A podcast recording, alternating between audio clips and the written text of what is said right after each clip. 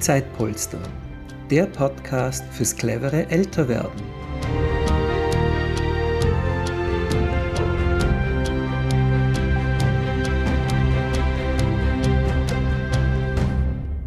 Hallo und herzlich willkommen zu einer neuen Folge von Zeitpolster, der Podcast fürs clevere Älterwerden. Mein Name ist Judith Schneider und wir sprechen heute über ein ganz spannendes Thema, das endlich mehr und mehr aus der Tabuzone rückt, und zwar die Wechseljahre. Und ich habe natürlich wieder eine Expertin dazu eingeladen, die Frau Claudia Gföller. Sie ist Juristin und diplomierte Gesundheits- und Entspannungstrainerin zertifizierte Kräuterpädagogin und Wechseljahrebegleiterin, 51 Jahre alt, verheiratet und Mutter von zwei wunderbaren Kindern. Herzlich willkommen, liebe Claudia. Ja, danke, liebe Judith. Freue mich sehr, dass ich heute da sein darf. Ja, schön, schön, dass, dass sich das ausgegangen ist. Äh, jetzt frage ich gleich mal ganz am Anfang. Äh, du bist eine ausgebildete Juristin und soviel ich weiß, hast du auch in dem Bereich gearbeitet. Wie bist du denn dazu gekommen, dass du jetzt über Wechseljahre mit mir sprichst heute? Ja, das ist eine ganz interessante Geschichte. um sie ganz kurz zu halten, äh, ich bin äh, immer schon in der Frauenberatung tätig gewesen, auch als Juristin. Also Frauenthemen haben mich immer sehr interessiert. Und dann durch meine eigene, sage ich mal, durch meinen eigenen Einstieg in die Wechseljahre äh, bin ich dem Thema immer, immer näher gekommen und habe mich sehr damit beschäftigt und auseinandergesetzt und habe dann in der Corona-Zeit meine Ausbildungen äh, gemacht, eben zur Gesundheitstrainerin, Entspannungstrainerin und äh, habe dann den Fokus ganz klar auf die Wechseljahre gelegt, weil mir das Thema ganz wichtig ist und ich auch finde, dass es in der Gesellschaft ganz viel äh, Aufmerksamkeit auch ähm, verdient hat, weil es doch jede Frau betrifft. Mhm. Und ich habe vorher in der Einleitung gesagt, das ist es kommt Gott sei Dank immer mehr und mehr aus der Tabuzone. Wie siehst du denn das? Ist es so? Ich finde schon, dass es mehr aus der Tabuzone kommt. Ja, es war vielleicht vor 10, 15 Jahren hat man fast gar nicht über die Wechseljahre gesprochen. Äh, mittlerweile findet man schon immer wieder auch Themen, auch im Internet, aber eben auch äh, im persönlichen Gespräch mit Frauen, dass die Wechseljahre akut sind, dass sie da sind, dass sie wichtig sind. Es wird mehr darüber gesprochen. Andererseits äh, sage ich aber auch, gibt es noch Luft nach oben, also es kann noch mehr darüber gesprochen werden. Mhm. Ja, und dazu wollen wir heute beitragen, oder? Deshalb Auf jeden Fall. ja. Claudia, bei der Vorbereitung, genau, bei der Vorbereitung habe ich äh, natürlich schon ein bisschen recherchiert und ich bin auf viele lange Listen gestoßen über Beschwerden und mögliche Beschwerden.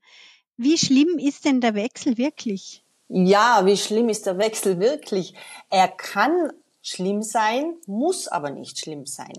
Äh, natürlich gibt es Frauen, die äh, relativ starke Symptome und Beschwerden haben. Man spricht da immer von der Drittelregelung. Das heißt, ein Drittel der Frauen, die haben relativ gar nichts. Also die kommen da äh, sehr gechillt in diese neue Lebensphase an. Äh, das zweite Drittel hat so mittlere Beschwerden und beim dritten Drittel haben wir wirklich äh, starke Beschwerden, Symptome, wo man natürlich dann auch reagieren soll, äh, sei es jetzt in Zusammenarbeit mit Arzt, Ärztin, aber eben auch auf anderen Wegen, über die wir heute dann eh noch sprechen werden. Mhm. Interessant. Und wo, woran liegt denn das, dass das so unterschiedlich ist? Gibt es da eine Antwort dazu? Weiß man das? Ich würde sagen, jein. Wissen, natürlich äh, spielen viele Faktoren mit. Ja? Äh, wenn wir uns anschauen, die familiäre Situation spielt mit. Das heißt, wenn die Mutter zum Beispiel schon äh, schwerere äh, Symptome gehabt hat, ist es sehr oft auch der Fall, dass die Töchter auch diese Symptome haben. Natürlich spielt auch die Lebenssituation eine große Rolle. Das heißt, wenn ich sehr im Stress bin, viel überlastet bin, überfordert bin, dann verschlimmert es natürlich auch meine Wechseljahrbeschwerden. Äh, die Gene machen was aus, wie schon gesagt. Also es gibt viele Faktoren, die eine Rolle spielen. Äh, warum es schlussendlich so ist, wie es ist, weiß man noch nicht wirklich. Also im, im, was die Hormone betrifft, da ist noch vieles nicht erforscht. Ich sage mal, da steht man relativ noch am Anfang. Und kannst du uns vielleicht einmal ein bisschen so einen Überblick schaffen? über die Zeitspanne, wann könnte es beginnen, wann beginnt es äh, im Durchschnitt oder und, und was, was passiert denn da eigentlich in den Wechseljahren? Ja, wann beginnen die Wechseljahre? Viel früher, als man glauben möchte. Das heißt, äh, bei vielen Frauen äh, verändert sich hormonell schon einiges im Körper. Das kann schon mit Ende 30, Anfang 40 losgehen. Das heißt, dass die Hormone nicht mehr so rund laufen, dass das ganze System sich anfängt zu verändern, dass Hormonspiegel niedriger sind, als sie vielleicht noch vor ein paar Jahren waren, dass sich die Monatsblutung verändert, es gibt stärkere Blutungen oder auch äh, mehr Schmerzen bei der Blutung. Also diese ganzen kleinen Symptome, die bahnen sich schon relativ früh an. Heißt natürlich nicht, dass die Frau dann schon in den Wechseljahren ist, aber es sind so die Vorboten. Und wie gesagt, das kann schon mit Ende 30, Anfang 40 starten.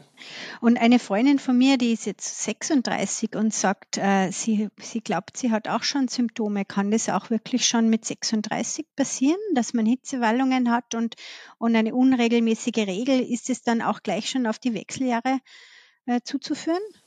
Kann sein natürlich, kann sein, muss aber nicht. Ich, denke mal, bei so jungen Frauen ist immer mal eine medizinische Abklärung wichtig, dass man mal mit der Frauenärztin oder dem Frauenarzt spricht, dass man vielleicht mhm. einmal einen Hormonstatus bestimmen lässt und schaut, ist da alles in Ordnung. Und äh, wenn da organisch keine Ursachen zugrunde liegen, dann kann es natürlich auch sein, dass das schon so diese Vorboten sind, von denen ich zuerst gesprochen habe. Also dass das schon Veränderungen im Körper gibt, ja. Okay, und, und was passiert da jetzt im Körper? Ja, was passiert im Körper? Ich habe schon gesagt, die Hormone schwanken. Das heißt, wir haben ja äh, ganz wichtige äh, Sexualhormone in unserem weiblichen Körper. Das ist einerseits die Östrogene und andererseits Progesteron, zwar ganz wesentliche Hormone, die auch im äh, Laufe des Monatszyklus eine große Rolle spielen. Die brauchen wir Natürlich einerseits, äh, um Kinder bekommen zu können, ganz wichtig. Äh, andererseits sind natürlich auch diese Hormone wieder eingebettet in unser ganzes Hormonsystem. Und ähm, das Hormonsystem, das kann man sich so vorstellen wie ein Orchester. Wenn das Orchester schön spielt und alle sind im Takt, dann klingt es wunderbar. Aber in dem Moment, wo zum Beispiel einer rechts außen, der Geiger, nimmer richtig mitspielt und immer einen falschen Ton spielt, dann passt das ganze Orchester nimmer. Und so kann man sich das auch vorstellen. Das heißt, das ganze System ist abhängig voneinander. Wir haben ja ganz, ganz viele äh, Hormone im Körper, nicht nur die weiblichen Sexualhormone. Wobei auch Testosteron zum Beispiel in unserem Körper ist. Aber es gibt ja auch Schilddrüsenhormone oder die Stresshormone. Alles das hängt zusammen. Und irgendwann im Laufe unseres Lebens zum Beispiel, nehmen wir eine Frau, die sehr, sehr viel Stress hat, die permanent Stresshormone ausschüttet, das wirkt sich dann auch in der Folge auf die Sexualhormone aus. Also wir haben da wirklich ein, ein, ein Zusammenspiel, was man nicht voneinander trennen kann. Und ähm, was passiert mit den Sexualhormonen? Der Hormonspiegel schwankt, der geht nach unten. Das heißt zuerst in der Anfangsphase, so in der Peri- und Prämenopause, das ist also die Zeitspanne vor der letzten Monatsblutung, sinkt der Östrogenspiegel ab, aber auch der Progesteronspiegel. Und das ist oft das große Problem, dass wir zu wenig Progesteron im Körper haben im Verhältnis zum Östrogen. Und Progesteron und Östrogen sind Gegenspieler. Das heißt, habe ich zu wenig vom einen, wird das andere zu viel und dann kommt es zu Beschwerden. Und genauso passiert es dann eben auch in dieser Phase, dass diese Hormonspiegel eben nach unten sacken und somit bekommen wir dann Hitzewallungen zum Beispiel oder eben auch diese Schlafstörungen, was ganz viele Frauen haben. Oder wir sind gereizt, äh, unzufrieden, äh, Stimmung verschlechtert sich. Also es gibt da ganz, ganz viele Faktoren. Okay, und natürlich möchten wir heute auch dann von dir wissen, was man tun kann, um diese Beschwerden zu lindern. Und äh, das kommt jetzt auch ganz gleich. Nur vorher noch eine kurze Einschaltung für alle, die noch nicht wissen, was Zeitpolster eigentlich ist und was wir machen. Zeitpolster ist eine soziale, verifizierte soziale Organisation, die Betreuungsleistungen vermittelt, in der Regel für ältere Menschen oder kranke Menschen, aber auch für Familien mit Kindern. Und das Besondere dabei ist, dass die Freiwilligen, die sich jetzt für andere Leute einsetzen, die Stunden gut geschrieben bekommen für später, wenn sie selber mal Hilfe brauchen. Ja, liebe Claudia, du hast jetzt schon ein paar Mal erwähnt, auch dass äh, der Stress eine große Rolle spielt.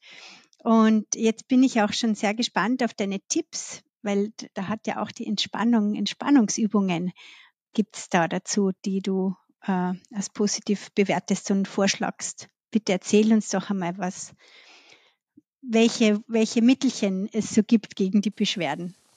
Natürlich, da gibt's jetzt viele Mittelchen, sage ich jetzt mal. Äh, ich, rate oder empfehle den Frauen, die bei mir sind, immer zuerst einmal alles Organische abzuchecken. Das heißt, ähm, Sie können einen Hormontest, einen Hormonstatus einmal bestimmen lassen, damit Sie mal wissen, wo ungefähr stehen Sie. Dann äh, natürlich die Untersuchungen bei den Ärzten, Frauenärztin, ob organisch alles in Ordnung ist. Wenn das alles okay ist, dann können wir uns äh, anschauen, ja, warum ist denn eine Frau so gestresst? Ja, wie schaut es in ihrer Lebenssituation aus? Äh, Fakt ist ja oft, dass wir Frauen ganz, ganz viel um die Ohren haben sozusagen. Das heißt, wir haben einen Beruf, wir haben eine Familie, wir haben vielleicht noch äh, die, die Pflege eines Angehörigen. Also es kommt da oft ganz, ganz viel zusammen. Und diese permanente Überlastung und Überforderung, die stresst uns natürlich. Und dadurch können dann eben äh, Probleme entstehen.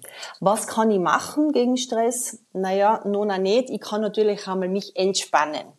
Entspannen, das ist so ein Wort, hört man immer, ist aber oft ganz, ganz schwierig in unserer Zeit. Äh, viele Frauen sagen dann ja, ich habe einfach die Zeit nicht, dass ich mir jetzt eine Stunde lang äh, hinsitze und meditiere oder irgendein autogenes Training mache oder was auch immer. Ist verständlich.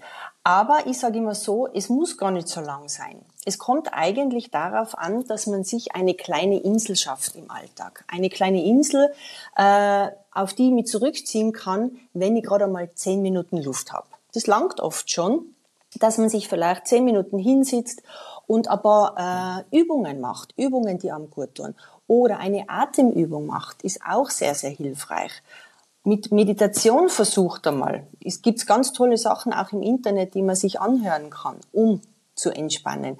Das heißt also, Entspannung passiert oft im kleinen Rahmen, muss nicht, weiß Gott, wie zeitaufwendig sein. Aber was wichtig ist, dass man sich regelmäßig gönnt. Immer schauen, dass man vielleicht einmal am Tag für sich einmal auf diese Insel flüchten kann und wenn es nur 15 Minuten sind, weil dann geht man wieder gestärkt daraus hervor und kann wieder sozusagen für den Alltag äh, Kraft schöpfen. Mhm. Das ist ein guter Tipp, weil 15 Minuten, glaube ich, kann jetzt jeder mal frei schaffen. Ja, es ist nur wahrscheinlich wieder die Herausforderung, das auch wirklich in den Alltag zu integrieren und regelmäßig zu machen dann. Genau. Sehr gut. Und du arbeitest ja auch viel mit, mit Kräutern. Gell? Du bist ja eine ausgebildete Kräuterexpertin oder wie war die Be wie Kräuterpädagogin, war ja. Mhm, Kräuterpädagogin. Genau, Kräuterpädagogin. Und da hast du ja auch ein paar Tipps für uns. Genau. Kräuter können natürlich unterstützend sehr, sehr gut helfen. Ähm, es kommt natürlich immer darauf an, was brauche ich gerade. Ja? Und da ist es immer wichtig, in einem Gespräch vorher mal herauszufinden, welche Symptome hat die Frau, ähm, wo liegen gerade ihre Themen. Ja? Hat sie Probleme mit der Blutung oder hat sie Probleme mit dem Schlaf? Und natürlich da abgestimmt kann man dann mit Kräutern arbeiten. Es gibt ganz sogenannte klassische Frauenkräuter, wie zum Beispiel den Frauenmantel, äh, der so als Alleskönnerin, sage ich immer, ganz gut helfen kann bei verschiedensten Problemen mit der Monatsblutung etwa. Dann gibt's den Rotklee. Rotklee ist mittlerweile auch bekannt, auch wissenschaftlich belegt, dass Rotkleehormon ausgleichend wirken kann. Kann man äh, als Tee zum Beispiel trinken, aber auch als Präparate gibt's in der Apotheke mittlerweile auch von verschiedensten Firmen, die das anbieten.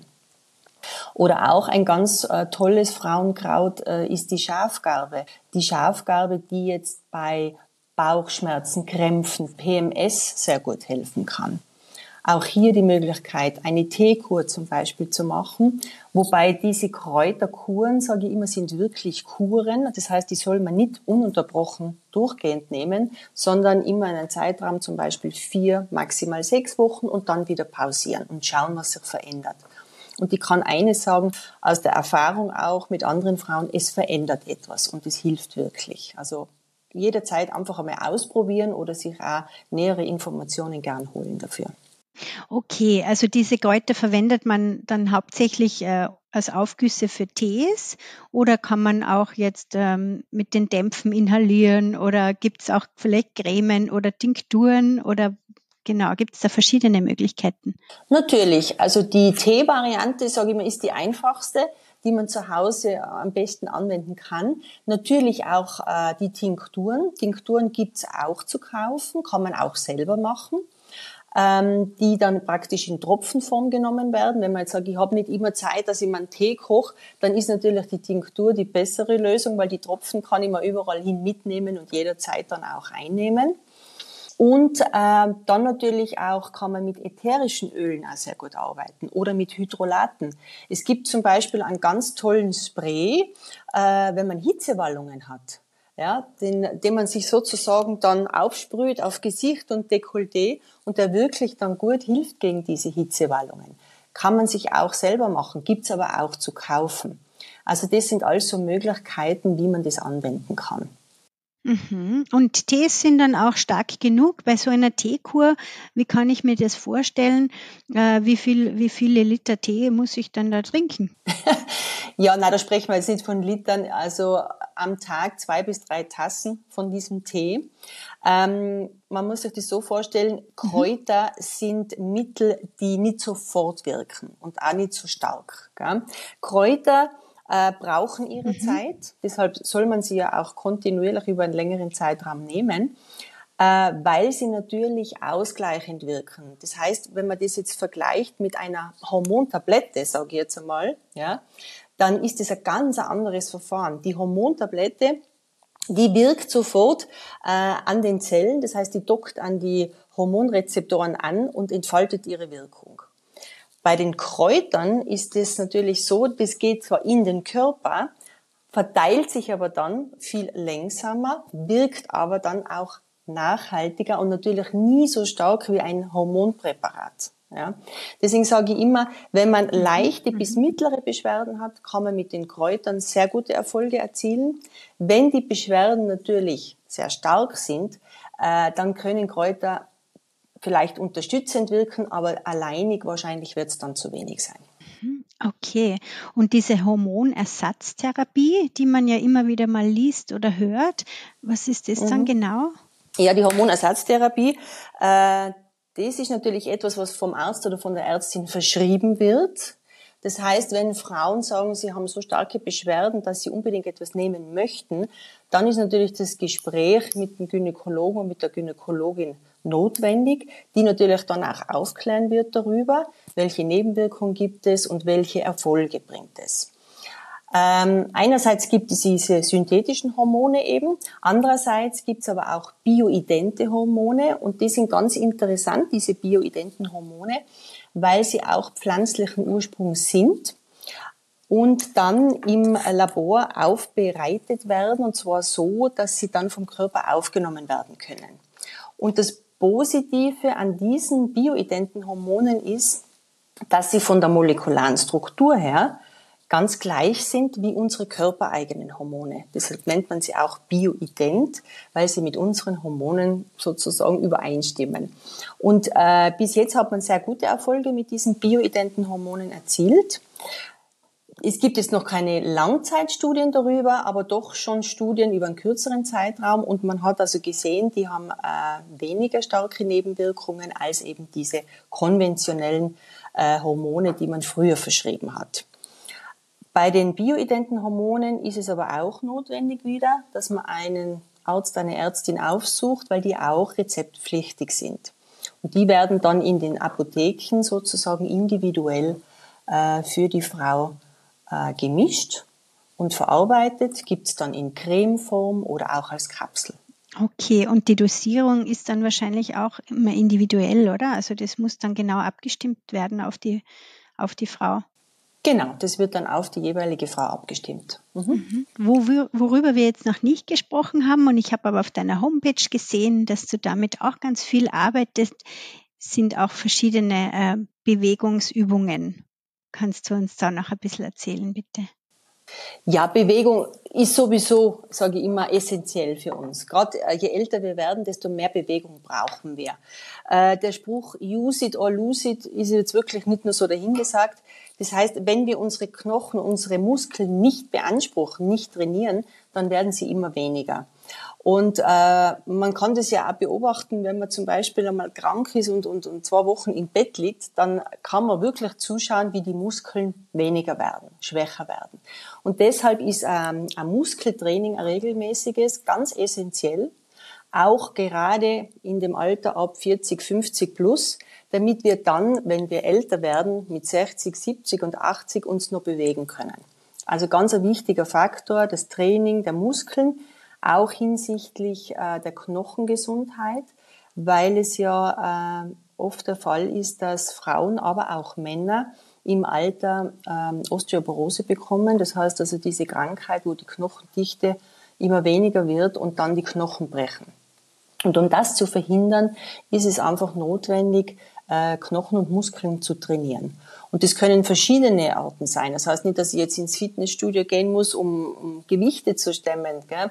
Es gibt äh, ganz tolle Sachen wie Pilates, wie Yoga, äh, Mini-Trampolinspringen zum Beispiel ist eine super Vorbeugung auch für Osteoporose. Und natürlich auch äh, ansonsten Muskeltraining in einer Gruppe zum Beispiel, in einem Kurs. Also da gibt es ganz viele Möglichkeiten. Okay, also das ist eher in Hinsicht auf Osteoporose und, und Muskelschwund oder ja, Verringerung, aber hat jetzt nicht direkt zu tun mit den, mit den äh, Wechselbeschwerden. Doch, doch, doch, doch. Das hat natürlich auch was mit den Wechselbeschwerden zu tun. Es gibt zum Beispiel Untersuchungen, äh, dass Frauen, die regelmäßig Sport betreiben, äh, viel weniger Hitzewallungen haben. Ja, weil natürlich durch die Bewegung und durch dieses ähm, was ja auch das Mentale oft auch ausmacht. Man fühlt sich ja auch wohl, gell, wenn man was getan hat körperlich. Glückshormone werden ausgeschüttet. Und ähm, man schwitzt weniger, das ist erwiesen, weil man eben sozusagen beim Sport das rauslässt, ne, diese Energie, das innerliche Feuer, was ja auch unsere Hitzewallungen verursacht. Und somit werden diese auch weniger. Also das hat auch einen Einfluss natürlich aufs Hormonsystem. Da geht kein Weg vorbei beim Sport oder bei der Bewegung. Nein. Das ist auf alle Fälle wichtig. Sehr gut. Auf jeden Fall, ganz wichtig. Mhm. Ja, und eine Frage wäre jetzt für mich, wenn man noch keine Wechselbeschwerden hat, also noch vor dem Wechsel ist, gibt es denn was, äh, was man schon vorbereitend tun kann? Also vielleicht dann eh schon die Bewegung oder ein bisschen äh, reinkommen in das Sporteln? Oder gibt es sonst irgendwas, mhm. was, wo man sich schon darauf vorbereiten kann?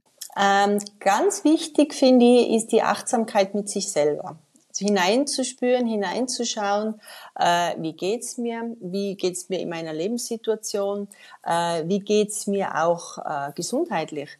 Man kann ja auch manchmal schon so, so Dinge festmachen, dass sich der Schlaf vielleicht verändert, ähm, dass man sich vielleicht nicht mehr so wohl fühlt mit sich selber. Das sind alles so ganz, ganz kleine äh, Anzeichen schon, dass sich im, im Körper was verändert. Und man darf ja eines nicht vergessen, je älter wir werden, desto mehr Zeit brauchen wir auch für uns. Wir Frauen sind ja ganz, ganz viele, viele Jahre äh, wirklich so, dass wir den Fokus auf der Familie haben, auf den Kindern haben, auf den Partner, auf den Beruf. Und für uns selber bleibt dann fast ja zu wenig Zeit oder fast gar keine Zeit. Und je älter wir werden, desto mehr sollten wir uns auch für uns Zeit nehmen und uns selber bemuttern. Und wenn wir auf uns selber achten und auf uns Acht geben, was ja ganz, ganz wichtig ist, dann kann man schon ganz viel tun, damit es einem in den späteren Jahren vielleicht nicht so ergeht, dass man ein Burnout bekommt oder dass man äh, depressive Verstimmungen bekommt oder sich einfach überfordert, überlastet fühlt. Das sind so Sachen, die kann man auch schon beginnen in jüngeren Jahren, auf jeden Fall. Super, das sind wirklich ganz wertvolle Tipps dabei. Claudia, äh, ich habe jetzt auch mal gehört, dass es Wechseljahre nicht nur bei den Frauen gibt, sondern auch bei den Männern. Ist da was dran? Äh, auf jeden Fall, das ist auf jeden Fall was dran. Natürlich äh, kommen auch Männer in die Wechseljahre. Ähm, ich bin jetzt keine Expertin für Männerwechseljahre, aber ich weiß das. Äh, die verlaufen auch anders als bei den Frauen. Also die Hormone stürzen da nicht so extrem ab wie bei uns. Aber es verändert sich natürlich genauso im Männerkörper einiges auch hormonell, auf jeden Fall. Das Thema Männerwechseljahre ist sicher auch noch ein Thema, wo es viel Aufholbedarf gibt, weil da wird auch nicht sehr viel drüber gesprochen. Also ich denke mal, da bräuchte es auch Experten, die sich damit befassen. Ja, auf jeden Fall. Mhm.